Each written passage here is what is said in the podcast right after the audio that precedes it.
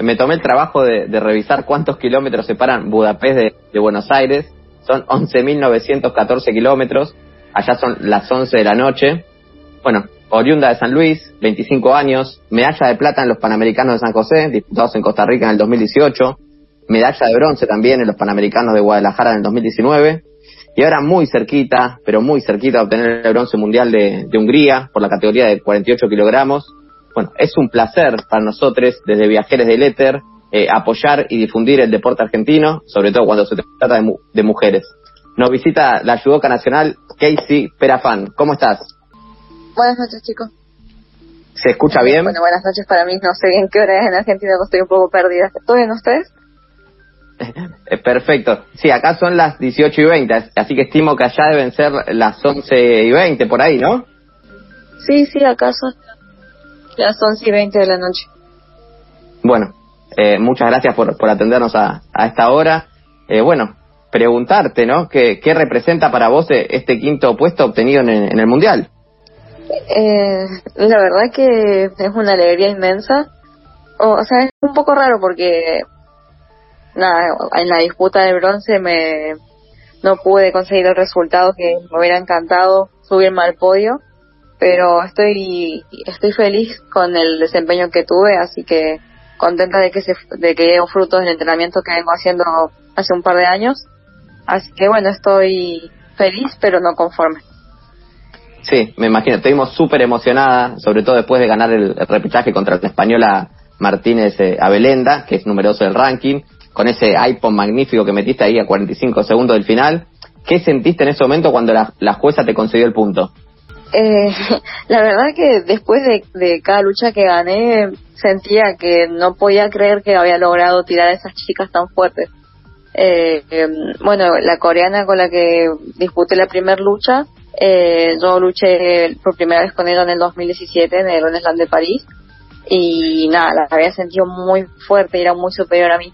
Después la enfrenté nuevamente en el 2018 en, en el Mundial que hice en Azerbaiyán ese año y eh, en esa ocasión perdí por un fallo arbitral que fue eh, eh, mal dado, digamos, porque yo había hecho una progresión por una palanca y le dieron un punto a ella Así que ahora fue como una revancha y me sentí que fui eh, superior y nada, me dio mucha satisfacción ver mi crecimiento durante todo este tiempo. Pasar de una chica que prácticamente me mató en el 2017 a ser totalmente superior ahora.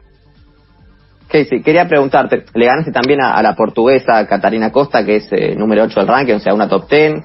Eh, salió campeona del certamen Natsumi eh, Tsunoda, que si no tengo entiendo mal es 41 del ranking, lo cual a los que no tenemos tanto conocimiento del deporte nos desconcierta un poco si lo comparamos con los otros deportes, que, los, puestos de campeón, digamos, se disputan entre los primeros cinco o el top ten del ranking. Eh, en el judo puede ser que ganar la competencia no está tan ligado a la posición del ranking que ocupes.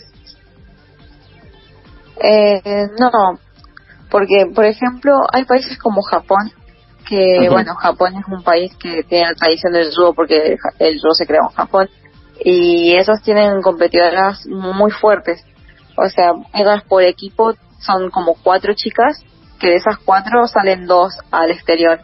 Y las otras dos son muy buenas, pero no pueden salir porque están las otras dos que son, digamos, la, la uno y la número dos. Y la número tres y la número cuatro también son capaces de ganar un campeonato mundial, por ejemplo pero como están las otras dos chicas adelante no pueden salir tanto. Por eso cuando las ves en el ranking tienen un puesto, no sé, 40, pero en realidad tienen un una capacidad de una top 10. Y eso pasa con, no sé, países como Cuba también, que no salen tanto. Y bueno, eh, hay excepciones. Vos ya sabías cuando te enfrentaste con ella que te tocó un cuarto de final, por más que era 41 el ranking, que iba a ser un, un rival bastante difícil.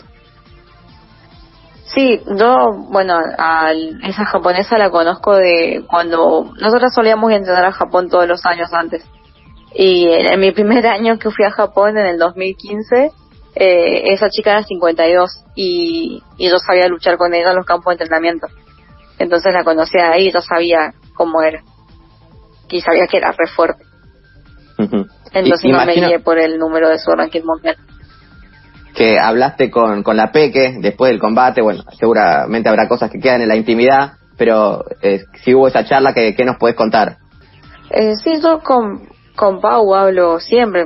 Pau, bueno, yo la conozco hace un montón de años, es mi compañera de entrenamiento, es como una hermana mayor prácticamente.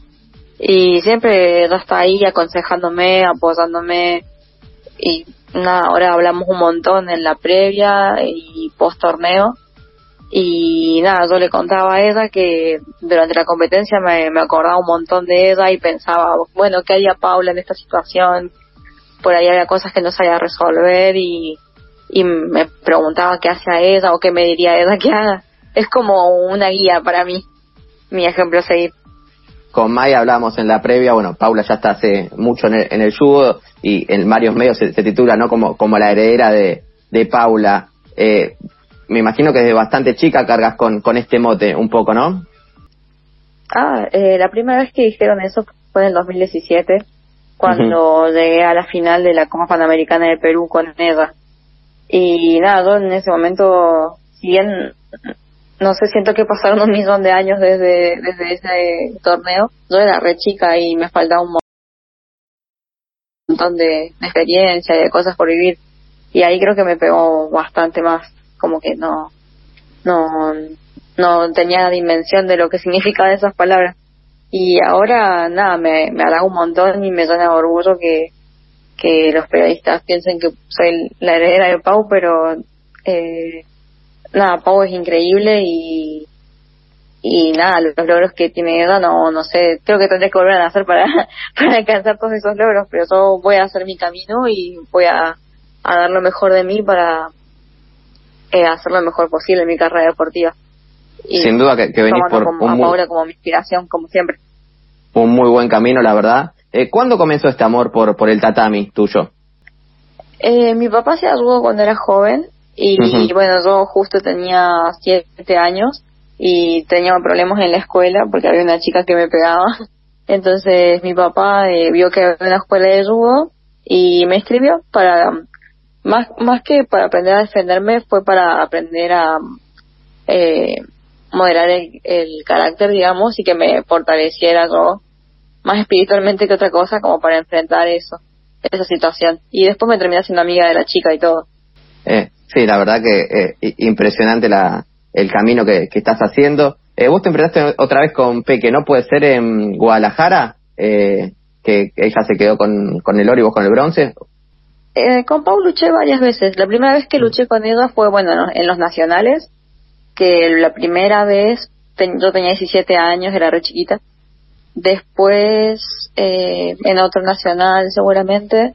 Internacionalmente, sí, en Perú, en México y en Canadá, creo. No Sí, sé si sí. me olvidó de algún torneo más. Y bueno, se, y, en, se conoce, y en México, nuevo. Sí, dos veces en México. se, co- se conocen bastante. Bueno, Casey, la verdad que ha sido un, Sí. un honor tenerte aquí. Eh, sabemos que, que estás cansada, que eh, ayer eh, estuviste compitiendo. Eh, y bueno, agradecerte, desearte lo mejor y estamos en contacto. Hasta la próxima. No, muchas gracias a ustedes y bueno, perdón por la conexión del internet que es bastante mala, pero bueno, es lo que nos ofrece el hotel, así que hay que eh, tener paciencia y manejarse con esto. Desde acá te mandamos un, un fuerte abrazo y bueno, desearte lo mejor. Muchas gracias. No, muchas gracias a ustedes.